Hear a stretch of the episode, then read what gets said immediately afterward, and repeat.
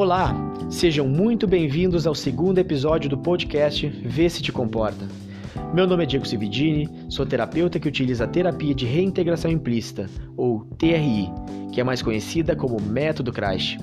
Esse nome foi dado em referência ao criador da técnica, Rafael Crash, que além de professor, é um estudioso da mente humana, palestrante e escritor, do qual tenho o maior orgulho de ter sido licenciado por ele como terapeuta Método Crash mantemos um aprendizado constante dessa metodologia, que é extremamente eficaz, onde, em um breve processo terapêutico, que na sua maioria dura apenas uma sessão, podemos transformar a vida das pessoas. Senti na pele as mudanças após a minha terapia, assunto esse que poderei abordar em um momento futuro nesse podcast. E por isso me sinto confortável em dizer que pode mudar a sua vida também. Vamos falar mais sobre TRI, mas também vamos falar sobre neurociência, emoções, comportamentos. Uma infinidade de conteúdos sobre esse universo complexo que é a mente humana. Nesse segundo episódio da série, vamos abordar o porquê do nome desse podcast ser Vê se te comporta. Com isso, falar um pouco de como a TRI enxerga as origens do sofrimento e como ela pode te ajudar a resolver os seus conflitos te possibilitando retomar o controle da sua vida. E ao falar sobre esses assuntos, vamos dar uma visão geral e acabar entrando em um pouco de tudo, o que vamos abordar mais a fundo nos próximos episódios. E você, está pronto para acessar o seu subconsciente?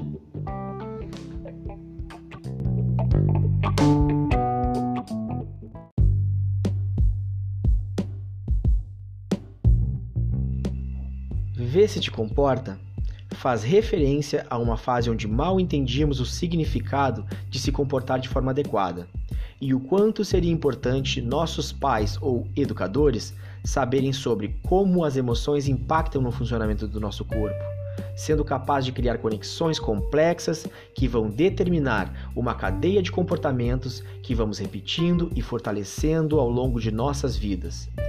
Essa fase de aprendizados que vão determinar como vamos agir no mundo vem desde o feto, que já possui uma capacidade de absorver e de guardar de forma primitiva as informações que recebe através da mãe e dos estímulos que consegue captar no mundo externo. E vai até aproximadamente o início da adolescência, qual começamos a testar o mundo conforme todos os aprendizados obtidos.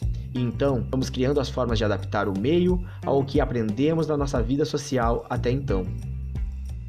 Preste atenção ao termo, adaptar o meio, ou seja, não estou falando de mudar comportamentos, e sim de procurar nos adequar o nosso entorno a como aprendemos a viver através das nossas interrelações, ou como aprendemos a viver observando e interagindo com os outros. E claro que isso tende a dar errado, pois não vamos conseguir adaptar tudo e todos. E aí se originam os conflitos, os problemas.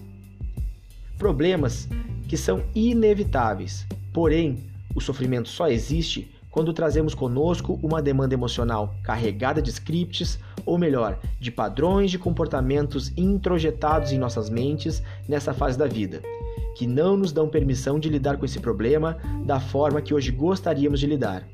E então, nos tornamos reféns desse sofrimento.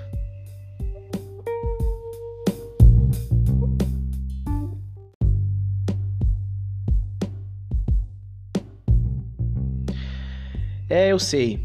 Parece injusto saber que uma criança está absorvendo e aprendendo com o que existe na sua volta, sem ter escolha e sem saber que isso vai determinar seus comportamentos no futuro. Porém, para o cérebro, o importante é encontrar um meio de sobreviver a esse ambiente, não fazendo distinção de certo ou errado, justo ou injusto. A resposta para ele saber se está tendo êxito é a sobrevivência. Então ele cria fortes conexões para esses aprendizados, que vão ditar nossas escolhas sem termos acesso consciente às decisões que tomamos. Nos cabe somente justificar com palavras essas emoções que nos movem. E sempre nos faltam essas palavras para explicar por que sentimos um desconforto, um aperto ou uma profunda dor quando frequentamos lugares, conversamos com pessoas, ficamos expostos a situações que nos trazem fragmentos de nossos aprendizados anteriores, lembranças emocionais que, através dos sentidos, são percebidos pela nossa mente como algo perigoso e que deve ser evitado ou confrontado, pois ao longo da nossa vida foi assim que registramos e fortalecemos como nosso corpo deve reagir a esses estímulos.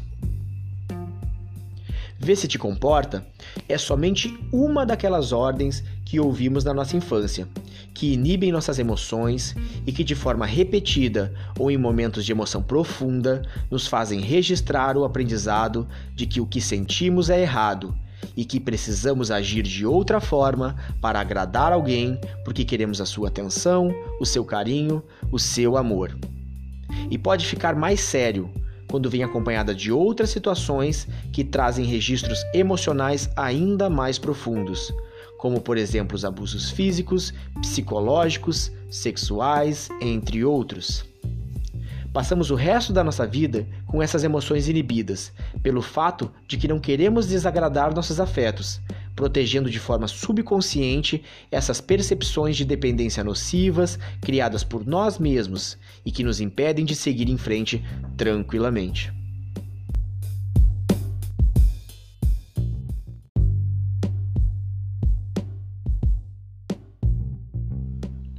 E são essas percepções que nos dividem, criando os conflitos que ocorrem quando uma parte de nós quer, mas a outra sabe que não pode agir de outra forma, nos dilacerando por dentro e resultando nos mais diversos transtornos mentais e muitas vezes em doenças psicossomáticas que são somente sintomas do real problema. As formas do nosso corpo de se adaptar às causas do sofrimento. E tudo isso nos tira o controle sobre quem somos e para onde vamos, e ficamos em um ciclo automatizado de busca por situações que nos façam viver e sentir as mesmas emoções sempre. E agora, Sair desse ciclo parece muito complicado. É contraintuitivo. O cérebro não quer mudar. Isso gasta muita energia e exige muito esforço, um esforço do qual você normalmente não quer pagar o preço. Precisamos entender o subconsciente como uma estratégia de defesa de milhares de anos e que a nossa vida atualmente é influenciada por interações sociais, tecnologias, uma gama enorme de coisas que não existiam em um passado muito recente. Nossos ancestrais fugiam de predadores para não serem devorados, e hoje o que nos faz sentir medo é uma fobia social, por exemplo. Porém, as reações fisiológicas, viscerais, a essas duas ameaças são orquestradas pelo nosso cérebro da mesma forma. Nada mudou. Sentimos medo de rejeição da mesma forma que o medo de ser comido por um tigre, e nosso corpo gera as condições para fugir antes mesmo de nosso consciente pensar em agir de outra forma. Não somos seres racionais, somos reativos aos estímulos percebidos no ambiente. Nós não temos livre-arbítrio em nossas escolhas imediatas, mas temos uma incrível capacidade que nos diferencia como espécie a capacidade de planejar nossas ações futuras em busca de um objetivo. Mas para que tenhamos êxito nessa tarefa, antes precisamos ensinar ao nosso subconsciente a melhor forma de lidar com as emoções para que não existam bloqueios emocionais no processo de mudança e que nos proporcionará viver novas experiências que vão nos levar a novos aprendizados, dando seguimento ao fluxo natural da vida adulta, repleta de possibilidades e alternativas à nossa disposição, que muitas vezes não conseguimos enxergar.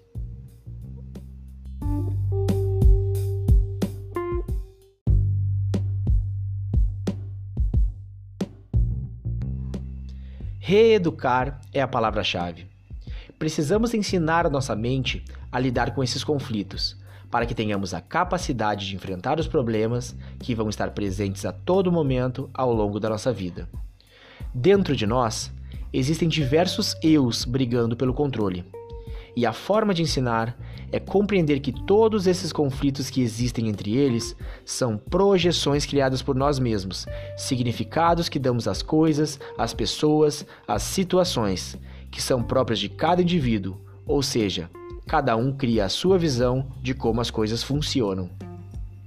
Então, o objetivo dessa reeducação é tornar o indivíduo novamente íntegro, fazendo com que essas partes do nosso eu sejam vistas compreendendo o papel que todas essas simbologias exerceram até o momento, fazendo com que as emoções inibidas durante a vida possam fluir.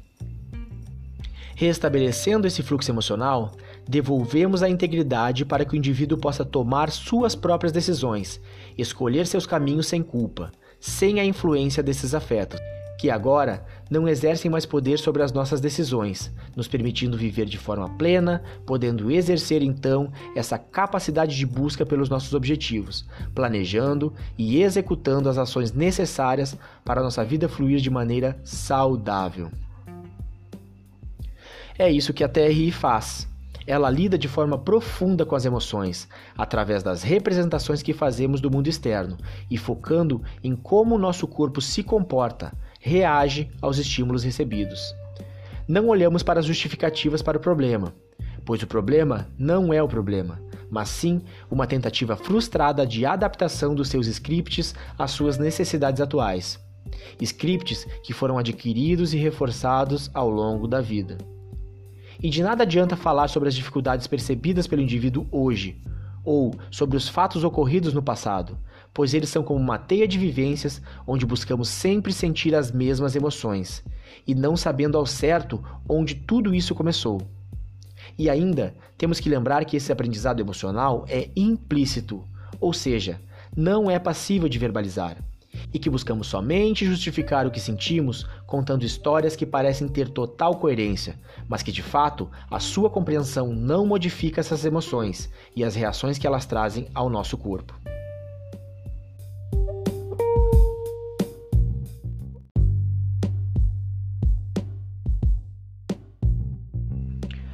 Quando percebemos essa emoção exalando pelo indivíduo, buscamos encontrar a estratégia de defesa do subconsciente. Quais partes ele acha importante proteger, com o objetivo de acessar os conflitos existentes, dialogar com as partes conflitantes e liberar as emoções vinculadas, restabelecendo o fluxo emocional saudável. E isso é feito através de um processo de dramatização entre os conflitos percebidos. E para facilitar essa comunicação, utilizamos a hipnose como ferramenta. Sim, a hipnose é somente uma ferramenta no processo, importante, mas somente com ela, sem a abordagem da TRI, a terapia não ocorre. A hipnose entra como estratégia de comunicação, promovendo o acesso da pessoa àquilo que de fato importa, dando foco à solução e tornando o processo extremamente rápido e eficaz. Por isso, nossa abordagem é reconhecidamente uma terapia breve com resultados extremamente positivos. Segundo dados da OMS, Organização Mundial de Saúde, em torno de 10% da população mundial, ou seja, cerca de 720 milhões de pessoas, sofre de algum tipo de transtorno mental. No Brasil, pelo menos 30% da população apresentou algum tipo de sintoma relacionado no ano de 2020. Existe muita gente sofrendo no mundo, e por isso quero te fazer um pedido. Vê se te comporta e não seja refém do sofrimento.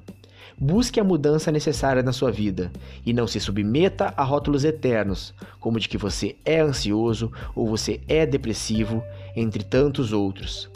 Todos eles são alertas de que tem algo dentro de você que precisa ter a sua atenção. Entenda o seu papel nesse processo e tenha a atitude de buscar a reeducação para viver de forma saudável. Você pode ser protagonista do seu futuro Faça terapia sempre que possível. Dê atenção e cuidado a si próprio, às suas emoções e evite grandes problemas.